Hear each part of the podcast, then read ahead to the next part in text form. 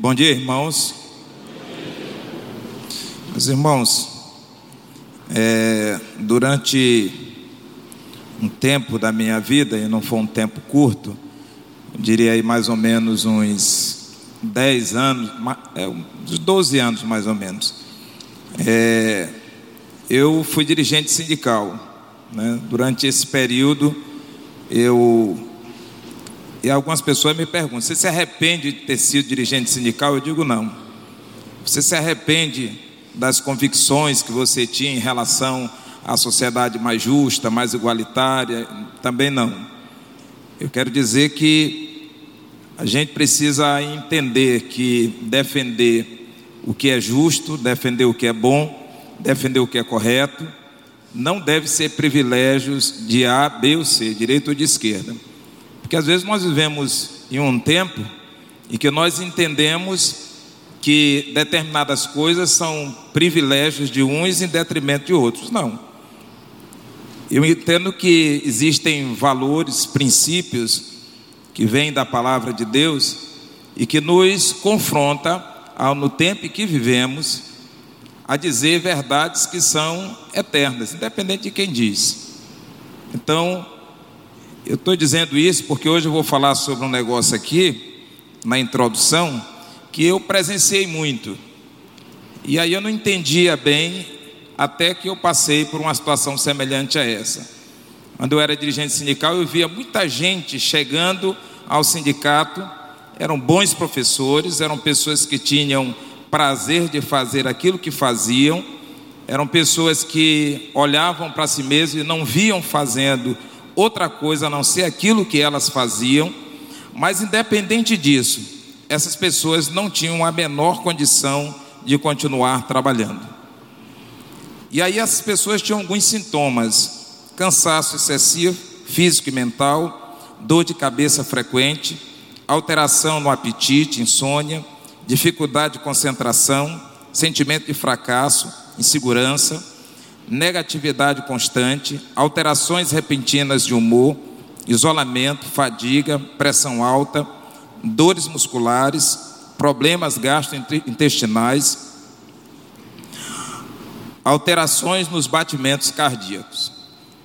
Você vê isso aí tudinho, eu não entendia bem o que a razão disso, mas eu sabia que aquela pessoa estava gravemente doente e aquela doença não era simplesmente uma doença física, ela era uma doença emocional e muito ligado à questão profissional.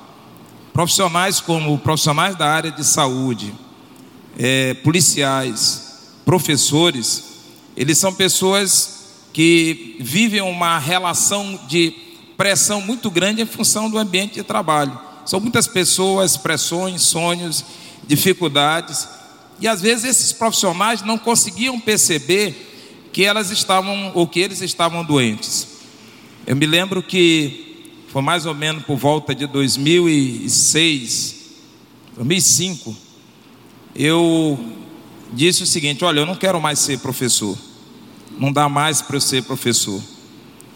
Eu entrava em sala de aula e sentia, apesar de gostar de fazer o que eu fazia da aula, mas eu sentia um peso muito grande, uma dificuldade de estar ali, e cheguei à conclusão que não dava mais.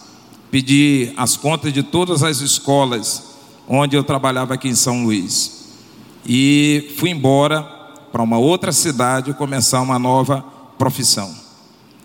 Mas uma das coisas que eu fui descobrir é que eu não sabia fazer outra coisa, eu não gostava de fazer outra coisa, e eu entendia que eu precisava fazer aquilo, mas eu precisava também de tratamento. Eu precisava de tratamento. E uma das coisas que eu senti era o seguinte: olha, os professores que eu conheço não têm o mesmo compromisso com a educação que eu tenho. Os professores que eu conheço, eles não passam as mesmas lidas pelas quais eu tenho passado. E aí eu estou colocando isso daí do âmbito profissional, porque naquela época tinha-se muita dificuldade de se identificar essa doença de se identificar que aquela pessoa precisava de tratamento, que ela precisava de um afastamento médico remunerado para poder se tratar. Hoje isso é conhecido como síndrome de burnout, uma doença ocupacional. E eu me lembro que quando eu era conselheiro de adolescente, há muitos anos atrás, um adolescente, pastor Jean Ruben, ele me deu de presente um livro chamado de Esgotamento Espiritual. Existe o esgotamento profissional, mas existe também esgotamento espiritual e emocional. Quando às vezes a gente olha para um lado e olha para o outro e pensa assim: olha, ninguém tem compromisso com Deus, todo mundo é pecador, só eu busco consagração, só eu quero ter um compromisso verdadeiro com Cristo. E aí você olha para um lado e para o outro, e às vezes vem aquele pensamento que a melhor coisa que você faz é poder deixar a igreja, largar a igreja. Eu não sei quem está aqui que já passou pela sua cabeça dizer assim: olha, eu estou pensando seriamente em largar a igreja. E, por incrível que pareça, esse é um pensamento que vem muitas vezes na vida do cristão. E eu não estou falando daquele cristão descomprometido com a igreja, eu não estou falando daquele cristão que vive em pecado, eu não estou falando daquele cristão que tem uma vida aqui e tem uma vida lá fora. Eu estou falando de homens e mulheres que caminham com Deus e têm compromisso com Deus. Porque às vezes é muito fácil a gente chegar e botar todo mundo num pacote só. Todo mundo que vive assim é porque está em pecado. Porque todo mundo que está assim é porque de alguma forma deu vazão ao diabo. Mas na verdade, a gente vai perceber que homens de Deus, às vezes, precisam parar, refletir, pensar e olhar a sua saúde espiritual e a sua saúde emocional com mais seriedade. Eu não quero, eu quero dizer para você que eu também, na minha vida, em várias situações, já pensei em deixar a igreja. Às vezes a gente olha assim, ó, na igreja só tem doente. Na igreja só tem gente que confessa não seus próprios pecados, mas confessa os pecados de quem? Do outro. Eu quero confessar um pecado. Qual o pecado você vai confessar? Eu quero confessar o pecado de Marineide. Eu quero dizer que Marineide está fazendo isso, isso e isso. Eu quero confessar um pecado. Eu quero confessar o pecado de Adson. E a gente tem, às vezes, dificuldade de entender e compreender e confessar o nosso próprio pecado. E a gente fica assim, lembrando do texto bíblico que diz assim: ó, Jesus que diz, por que, que você fica olhando para o cisco no olho do outro, enquanto no teu tem uma trave que é enorme? E isso gera na gente uma certa dificuldade espiritual. E a gente às vezes, olhando para isso, a gente diz, então não vale a pena ser igreja. Nós temos hoje um movimento que é forte, com militantes, chamado de desigrejados. Nesse tempo que nós estamos vivendo, ele é maior ainda, porque a igreja virou partido político. Sendo assim, se o meu irmão pensa diferente de mim, e eu tenho plena convicção do que eu creio é verdadeiro, é profundo, vem de Deus, então eu não posso conviver com aquele irmão que pensa diferente de mim. Tem gente largando a igreja, abandonando a igreja por conta disso. A gente pensa que não, mas tem.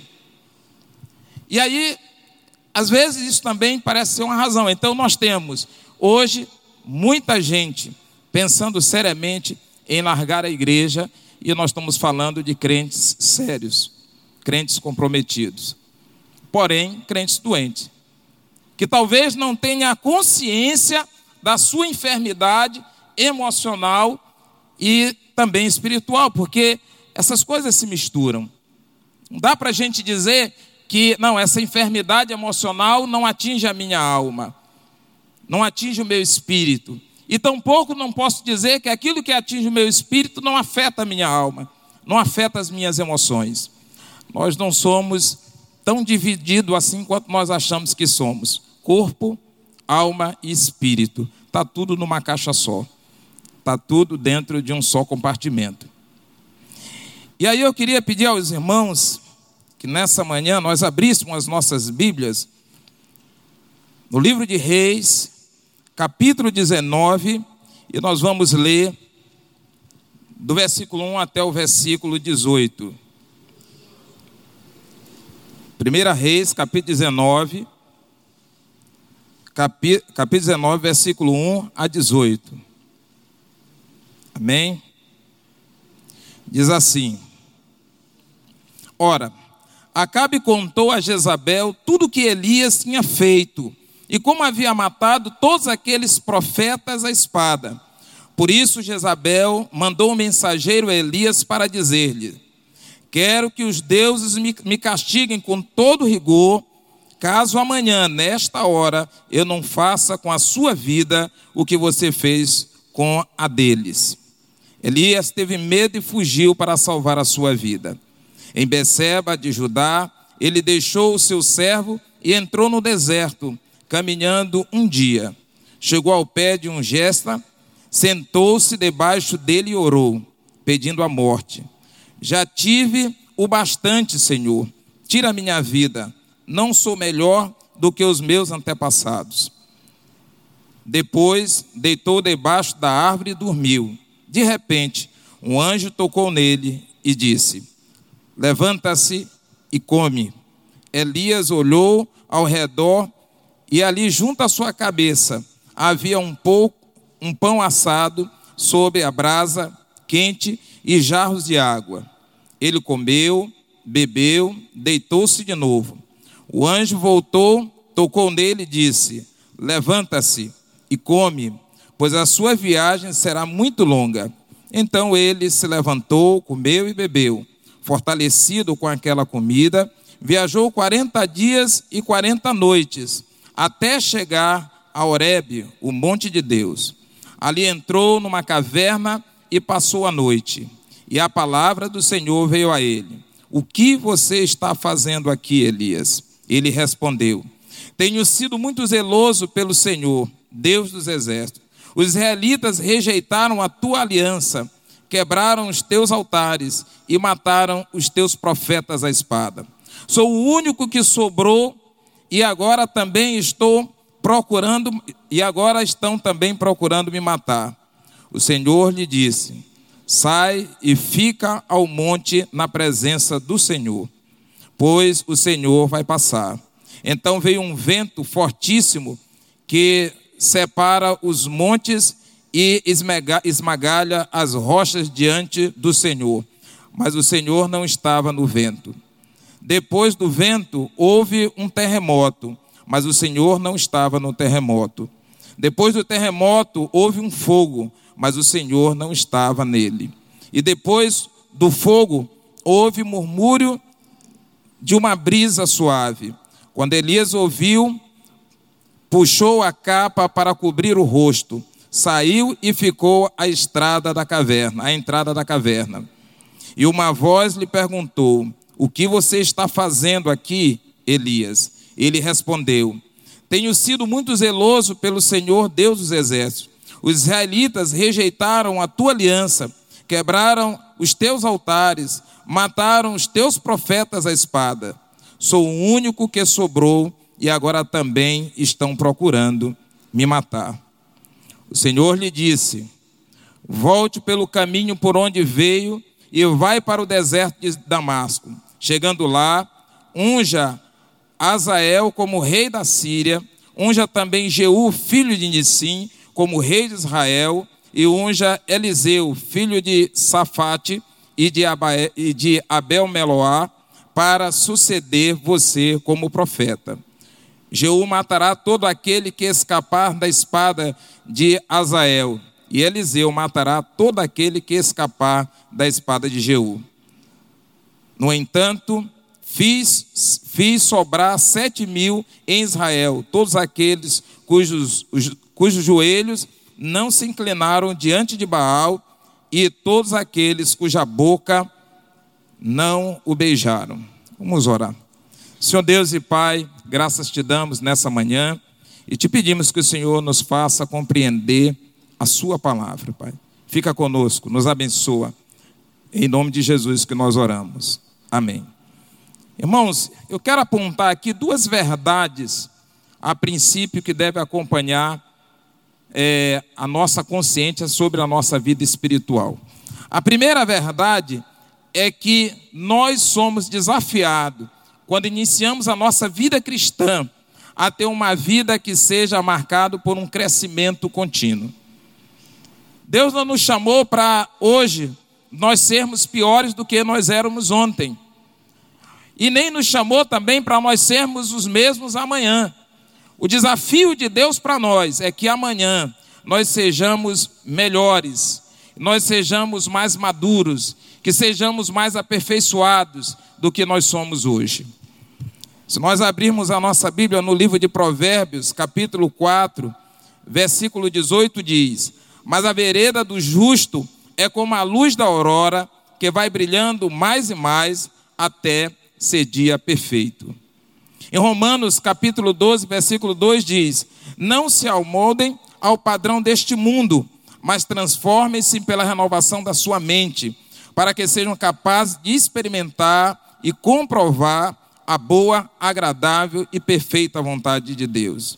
Efésios capítulo 4, versículos de 11 a 3 diz: E ele designou uns para apóstolos, outros para profetas, outros para evangelistas e outros para pastores e mestres, com o fim de preparar os santos para a obra do ministério, para que o corpo de Cristo seja edificado, até que todos alcancem a unidade da fé e do conhecimento do Filho de Deus e cheguemos à maturidade, atingindo a medida da plenitude de Cristo. Nossa vida cristã deve ser progressiva. Devemos buscar sempre mais e mais crescer diante de Deus. A segunda coisa que nós precisamos entender é que Deus conhece a nossa estrutura. Deus sabe como eu sou. Deus sabe como você é. E Deus sabe também quais são as nossas fraquezas. Às vezes nós não sabemos quais são as nossas fraquezas. Às vezes nós não sabemos quais são os nossos limites.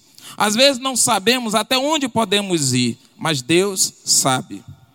E porque Deus sabe, porque Deus conhece, e porque Deus não nos criou e nos abandonou, porque Deus não nos chamou para nos convertermos ou para sermos membros de uma igreja e nos colocou aqui como quem coloca né, é, coco, babaçu no cofo, né, e, ó, bota no cofo, leva para lá e mais na frente eu vou quebrar. Não, não foi para isso que ele nos chamou. Deus nos chamou para trabalhar em nós e Deus trabalha continuamente em nossas vidas, todos os dias. Às vezes nós achamos e pensamos de nós mesmos mais do que verdadeiramente nós somos. E muitas das vezes nós nos decepcionamos. E às vezes nossa decepção parece ser com a igreja. Às vezes a nossa decepção parece ser com Deus. Mas em muitos dos casos a nossa decepção não é com Deus, não é com a igreja, não é com o irmão, mas é conosco. Porque às vezes nós não temos a compreensão e o entendimento das nossas próprias limitações. Às vezes nós olhamos e achamos que é preciso trazer juízo, mas nós não queremos que seja o juízo de Deus, nós queremos que seja o nosso juízo. Às vezes nós queremos que as pessoas possam se arrepender das suas práticas, dos seus erros, mas nós achamos que o nosso papel é ser de acusador, porque às vezes a nossa oração é como a oração daquele fariseu. O fariseu ora e diz sobre ele: Graças te dou, porque eu não sou como aquele, né, aquele publicano, pecador, imundo, aquele que não tem compromisso com Deus. E é por isso que o nosso olhar deve se voltar para essas duas verdades. A primeira verdade, nós somos desafiados por Deus a um crescimento espiritual permanente.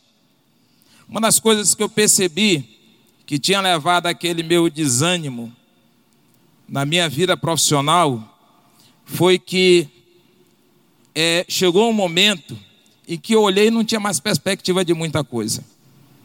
Não tinha mais para onde ir. Eu trabalhava numa escola onde eu era é, professor do sétimo ano, no ano seguinte, me transformei em professor do oitavo ano, no ano seguinte, nono ano, depois, no ano seguinte, não tinha nono ano, era oitava série, desculpa, eu estou mentindo, voltando para cá. Era sexta série, depois o que? Sétima série, depois oitava série, depois primeiro ano, depois segundo ano, depois terceiro ano.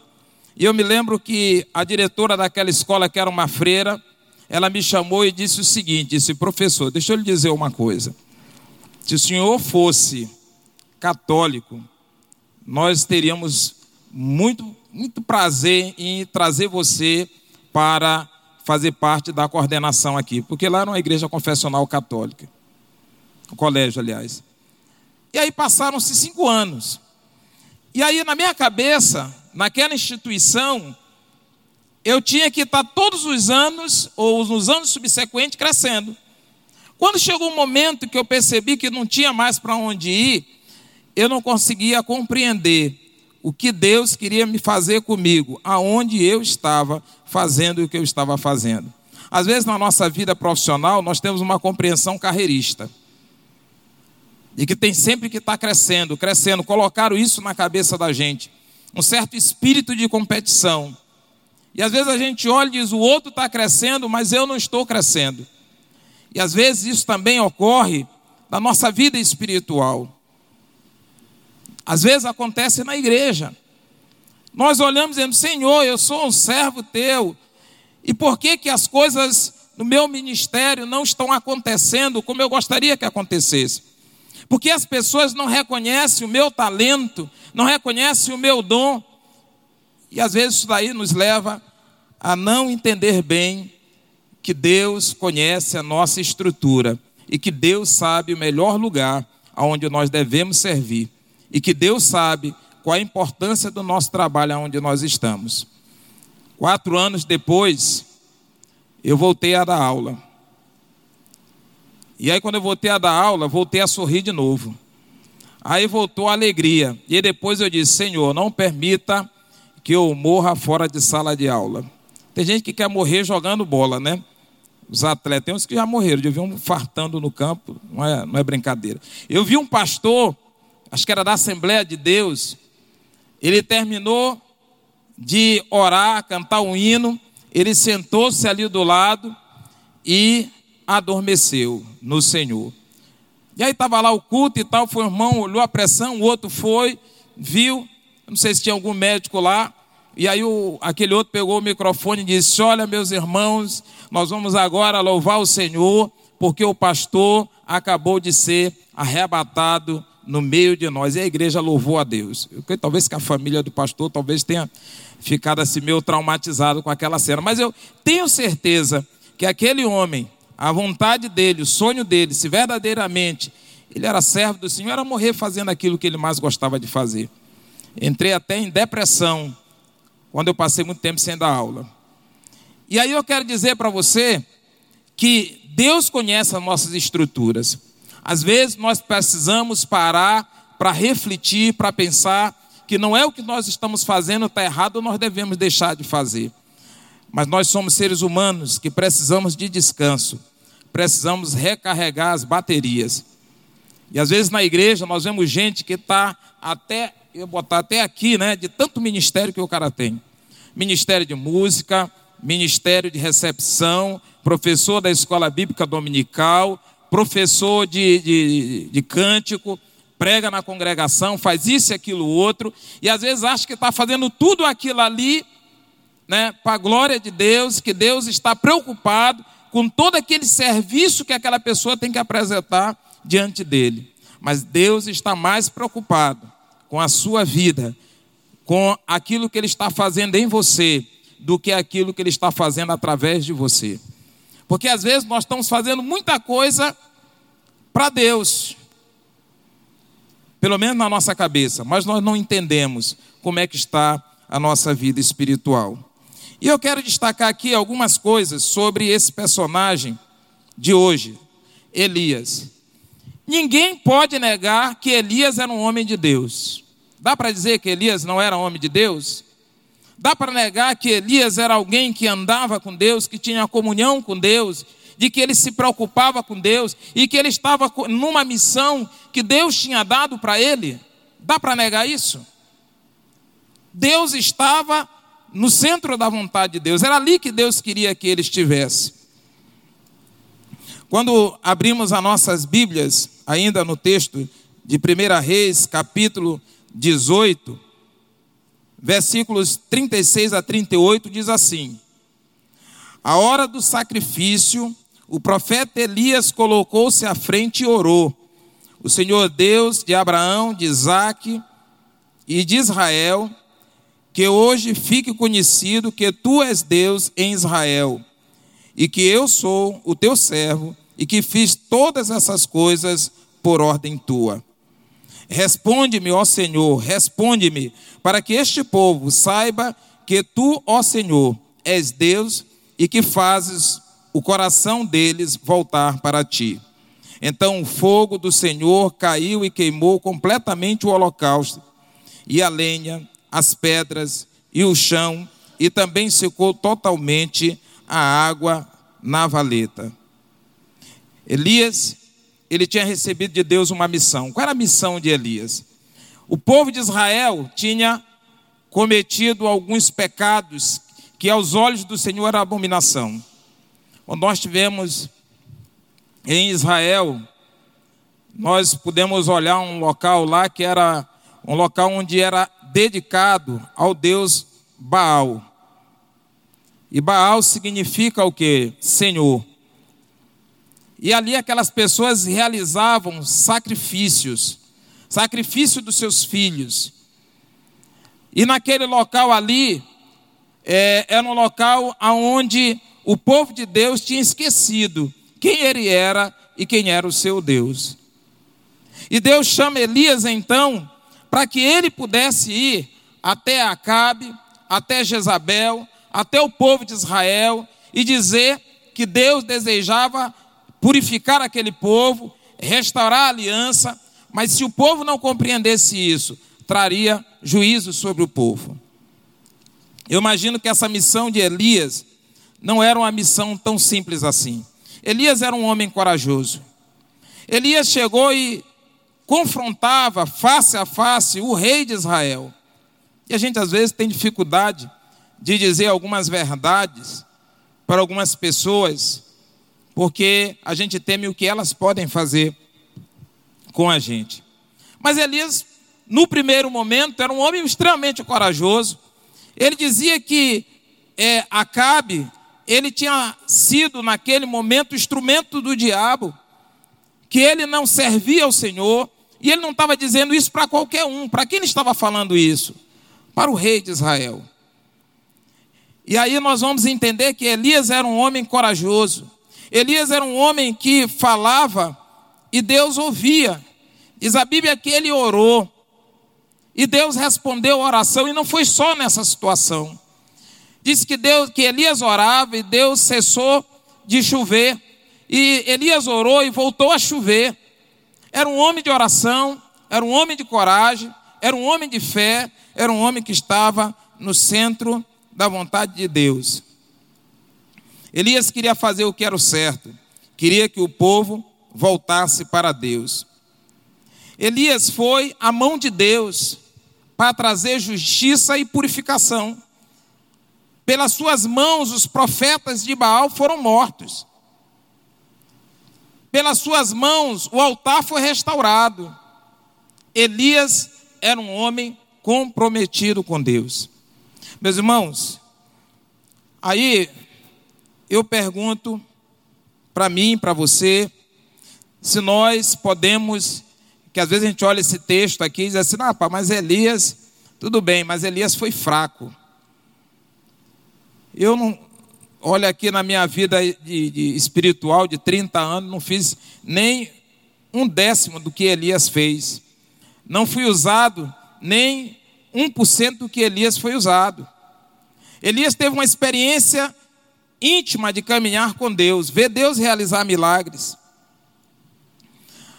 Elias era um homem tão importante e tão usado assim na mão de Deus, que quando Jesus veio, as pessoas perguntavam se era Elias que tinha voltado. Elias, apesar de tudo isso, Elias também era humano, diz Tiago capítulo 5, versículo 17, diz Elias era homem como nós. Pastor dessa igreja é homem como nós. O seu líder é homem como nós. tem fraquezas, tem limitações, tem estruturas. E às vezes a gente acha que não. Às vezes você olha aí, tem é, pastores cometendo o suicídio. E não é um ou dois, não, tem muitos. Parece que fica cada vez maior a quantidade desses pastores. Ontem eu estava com um pessoal lá em casa, que é um pessoal que a gente gosta de estar junto. E fazia tempo que a gente não se encontrava. Eu digo, rapaz, esse pessoal lá para casa.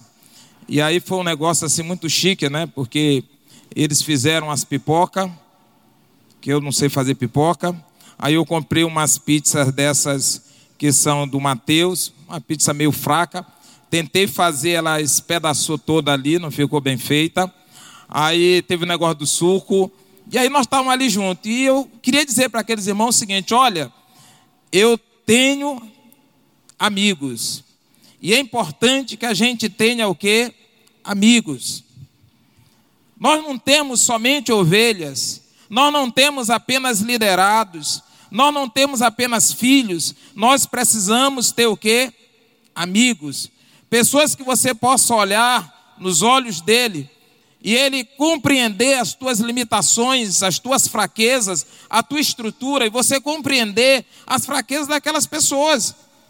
Muitos pastores entram aí no, no, na crise mesmo, porque esqueceram que eram homens, esqueceram que eram pessoas de carne e osso. E olha, nem Jesus esqueceu disso, muito pelo contrário. Jesus chega um momento que ele diz assim: Olha, eu quero estar com vocês, chama os seus discípulos mais próximos. E às vezes, nós, quando estamos passando por algumas situações, nós nos afastamos da igreja. A gente começa a achar que todo mundo na igreja, como a gente vindo agora, não serve. E aí começa a o seguinte: olha, é, existem os dois extremos, e eu quero falar rapidamente sobre isso. É aqueles que acham que o pastor é duro demais e aqueles que acham que o pastor é mole demais. O pastor não está vendo toda essa bandalheira, essa, né, ia dizer safadeza, mas não deve usar essa expressão, até porque o pessoal está gravando ali, né? Todas essas coisas que estão acontecendo aqui, essa abominação, e algumas pessoas acham até que algumas palavras são duras demais. Meus irmãos, Jesus usou palavras pesadas, e usou palavras pesadas para líderes, líderes religiosos. Não foi para quem estava varrendo o chão que Jesus virou e disse: Olha, vós tende por pai o diabo. E a gente às vezes acha que tem, que está poupando homens, que são homens que era para dar exemplo, que eram homens para poder estar sobre nós e viver de uma forma tal que aqueles que estão abaixo dele pudessem imitar. Essa semana alguém ficou muito triste comigo, alguns irmãos até da igreja, porque eu, eu disse: olha, sinceramente, nós precisamos de um Supremo mais nobre. E precisamos mesmo, pelo amor de Deus. Eu não estou aqui para defender Bolsonaro, eu não votei em Bolsonaro. Acho que tem muita coisa que precisa arrumar na vida daquele homem, na vida dos filhos dele, não vou entrar nesse detalhe. Eu não estou aqui para defender, acusar Lula. Eu tenho as minhas compreensões. Agora, nós não podemos aceitar que certas coisas aconteçam e nós não compreendamos qual é o nosso papel profético, gente. O papel da igreja agora é um papel profético, não é para defender A e nem é para acusar B, mas é para dizer a verdade. E às vezes tem verdades que, para serem entendidas, é preciso ser dita com palavras mais fortes. Vós tende por pai o diabo, vocês são ladrões, vocês fizeram da casa do meu pai covis de salteadores. E a gente às vezes não compreende por que, que essas palavras precisam ser ditas. Sabe por quê? Porque Deus deixou a sua igreja como voz profética. E é por isso que a igreja não pode usar uma expressão que tem por aí, não sei o que significa, rabo preso. Não tem que ser isso, não. A igreja tem que dizer o que é e pronto. Justo é justo, a verdade é a verdade, e a verdade é a verdade de Deus. E aí a gente às vezes não entende isso. Elias se colocou nas mãos de Deus para ser instrumento de Deus, correndo o risco de perder o seu próprio pescoço. Mas às vezes nós achamos o seguinte: Nós não entendemos o que, que é a justiça de Deus, nós queremos fazer a nossa própria justiça. Nós não entendemos o que, que a palavra de Deus diz. Às vezes nós precisamos exercer misericórdia, porque aquilo é importante, mas misericórdia é para quem está arrependido. Misericórdia é para quem está arrependido. Porque se nós ficarmos tratando com carinho aqueles que estão em caminhos diferentes e que estão levando consigo outras pessoas, meus irmãos, nós vamos perder o nosso papel profético. Agora, quando uma pessoa se arrepende, nós não podemos cair em cima dessas pessoas e achar que nós vamos tirar o couro dela. Não é assim.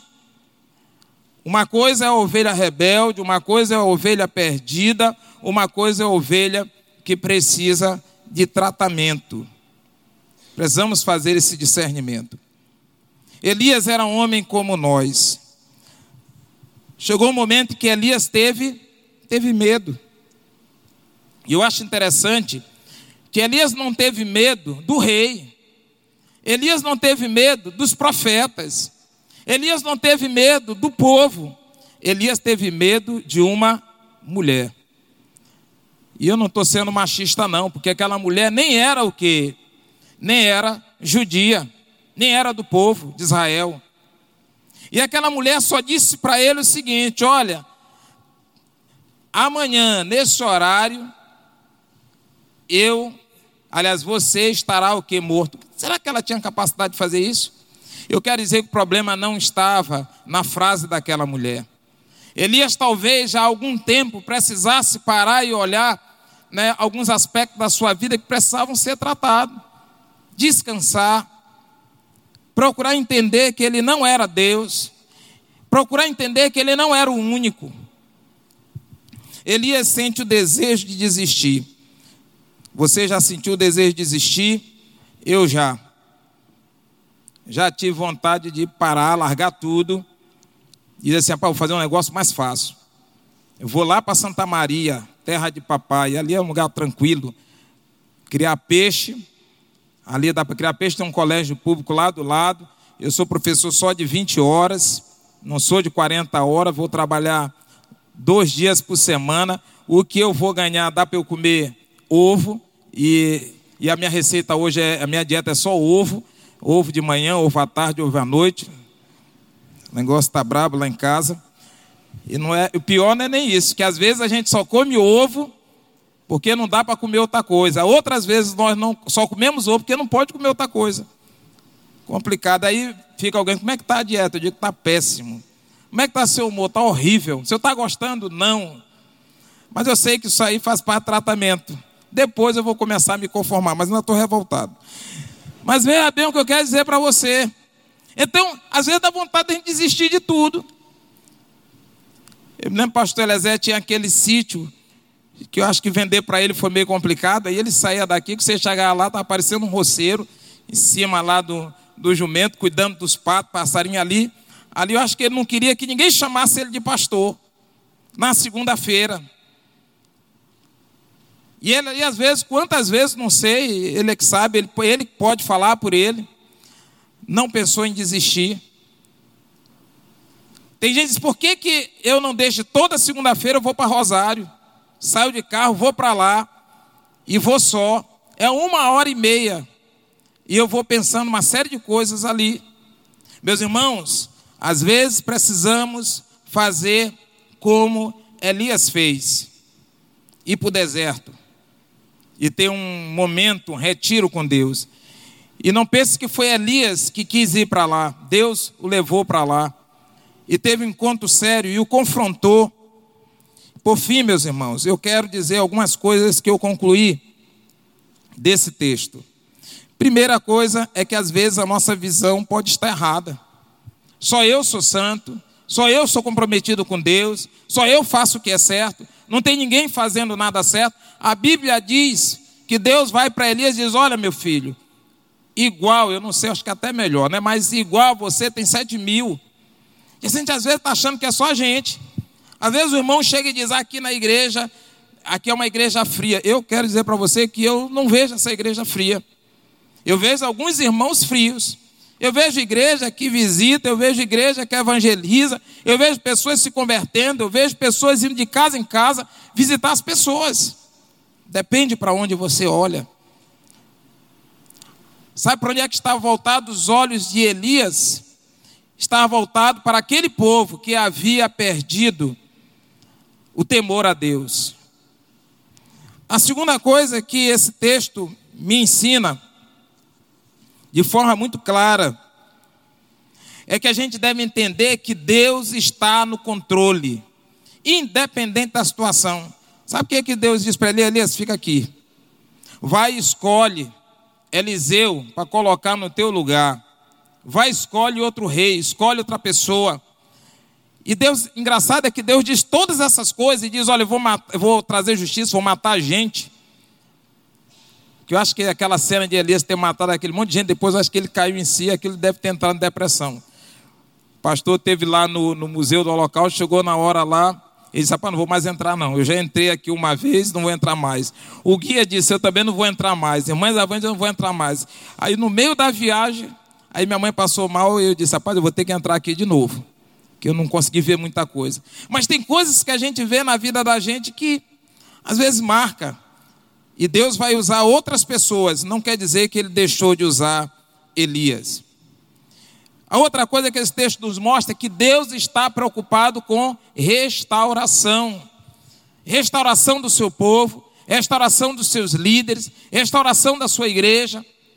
E Deus manda anjos para promover essa restauração.